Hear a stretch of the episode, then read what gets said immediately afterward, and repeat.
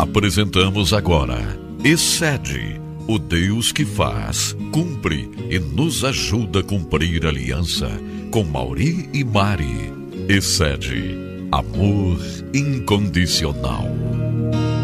Olá, é uma grande satisfação nós voltarmos a falar no programa Desfrute Deus. E nós temos abordado, falado sobre a igreja doméstica, que certamente é um tema para a família, não é? Porque praticar o cristianismo dentro dos nossos lares, né? Temos essa, essa linguagem, praticamos esses princípios. Então, o que nós estamos falando aqui nos ajudará a justamente nós desenvolvermos isso junto à, à nossa família. Nós vamos lembrar aqui, a igreja doméstica é um ministério cristão, é, é, comenta aqui né, que ele necessita ser dinâmico, estar em constante movimento, em transformação, recebendo inovações dentro, tudo claro, de parâmetros bíblicos, teológicos, sociológicos, históricos. A igreja doméstica é algo que Deus está trazendo à luz, que pode dar um toque de excelência na sua família, no seu ministério. Então nós hoje vamos continuar falando aqui a igreja sai de casa, que é uma participação do pastor Rogério Mendes é, Teixeira. Ele é um colaborador do Instituto da Família ESED e é um pastor que está sediado em Brasília e ali ele está sempre cooperando com o pastor Irã e pastora Neuza. A igreja, diz ele aqui, do, do Novo Testamento e o nosso paradigma. Quando olhamos as primeiras gerações da igreja, isso é um trabalho que ele fez, né, profundo, um trabalho de estudo realmente na base. Ele diz: podemos afirmar que eram marcadas pela simplicidade de suas reuniões e que era ocorria normalmente nas casas. E por haver poucos papéis bem definidos, dando assim muito espaço para o exercício carismático dos dons e talentos de cada um. Né, nós reconhecemos e sabemos que Deus dá dom, dons, dá talentos para cada um, e dentro desse ambiente doméstico, desta ecologia né, praticada dentro de, de, de encontro com poucas pessoas, isso é perfeitamente possível. Desenvolver os dons, desenvolver os talentos e, por consequência, você desenvolver é, liderança porque passa a ser um ambiente de confiança, né? um ambiente de, realmente de transparência. Paulo, na sua carta aos Romanos e também a Coríntios, usa a metáfora da comunidade cristã como um corpo de Cristo. Esta imagem traz consigo uma série de implicações. A primeira implicação demonstra a relação dos fiéis com Cristo, bem como uns para com os outros apontando para Cristo como fonte de liderança. Esta metáfora do corpo nos remete a uma visão em termos de unidade orgânica. E também uma outra implicação é o aspecto funcional dentro da igreja. Quando Paulo diz que cada membro tem seu papel. Observa, não é? Por exemplo, numa igreja né, tradicional, dos templos apenas, então, né, fica ali aquela divisão entre o, o clero e o leigo. E aqui cada pessoa começa a desenvolver os seus dons, como foi falado anteriormente, os seus talentos. Com essa liberdade, ele vai se desinibindo e vai é, justamente tendo a oportunidade também é, de se expressar a respeito dos dons né, que o próprio Espírito Santo distribui entre cada cristão, a fim de abençoar ensinar e servir uns aos outros. Observa-se, né? Que esses dons, esses talentos, eles têm uma, uma finalidade, que é abençoar, servir e ensinar um ao outro. Cada dom é destinado a servir ao bem comum. Conforme está ali em 1 Coríntios 12, no seu versículo 7, digo. 1 Coríntios 12, 7 creio que é importante nós salientarmos que é bem relevante este versículo, que diz assim: A cada um, contudo, é concedida a manifestação do Espírito, com a finalidade de que todos sejam beneficiados. Observe, né? Nós é, prestando atenção na profundidade da palavra, ela diz que é concedida e o Espírito Santo se manifesta na vida de cada um para que seja todos beneficiados daquele grupo, daquela comunidade, daquela família. Para Paulo, os membros é, que parecem inúteis são os mais necessários. Cada membro é de suma importância para a comunidade. Então, me parece muito apropriado quando nós falamos né, de, de Cristo, o cristianismo, não é, Mari? Inclui a todos, né, Mauri? Exatamente. Nós falamos do corpo de Cristo. Porque, claro que um corpo, né, o coração tem a sua função vital, os rins, o fígado, mas também está presente ali a orelha, Sim. o dedo, né? E um necessita do outro, né? Um necessita do outro, senão Deus não teria assim é, feito né, o corpo humano. Então é importante que ninguém é, vai se achar inútil ne, ne, nesse meio, nessa maneira de, de congregar, nessa maneira de levar o evangelho à família.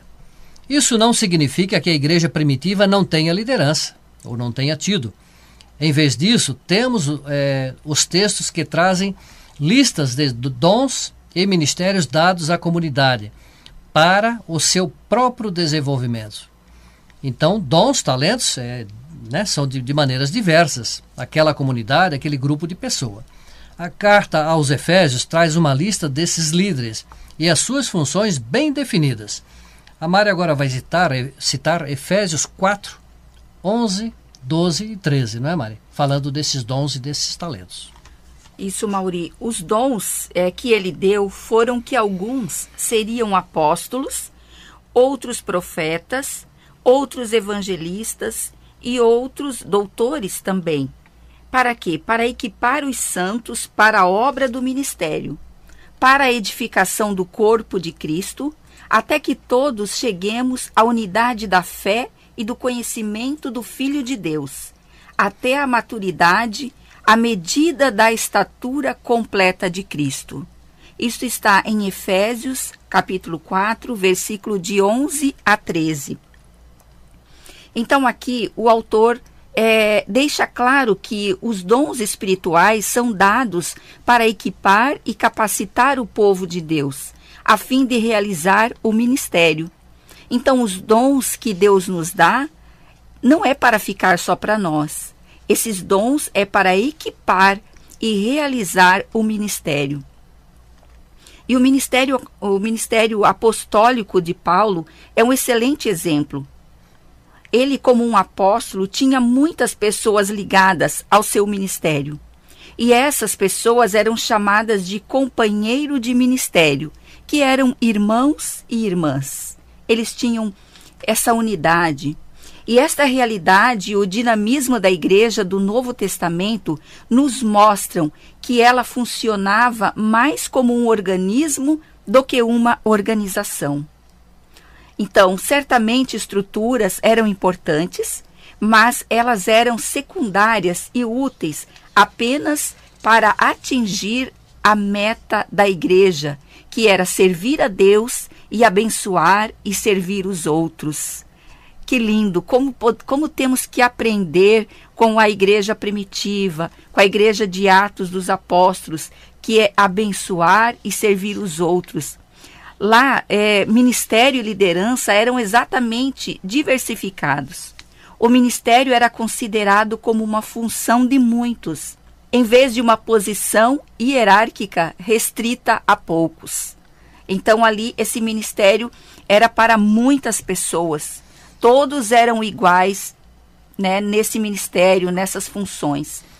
É de suma importância nós é, observarmos isso, né?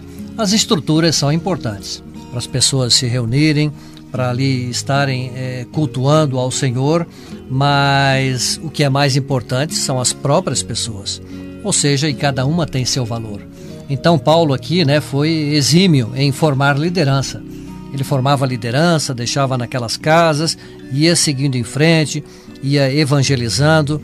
Era um homem que não estava é, preocupado em reter a liderança somente nele, mas sim ele tinha um grande prazer, uma grande satisfação em ver outros crescerem e talvez, como diz a própria palavra, né, como Jesus ali é, ensinou aos discípulos, quando eles ali estavam, né, naquele debate, quem seria o maior, né? Ele disse: o maior e o melhor é aquele que serve aos outros.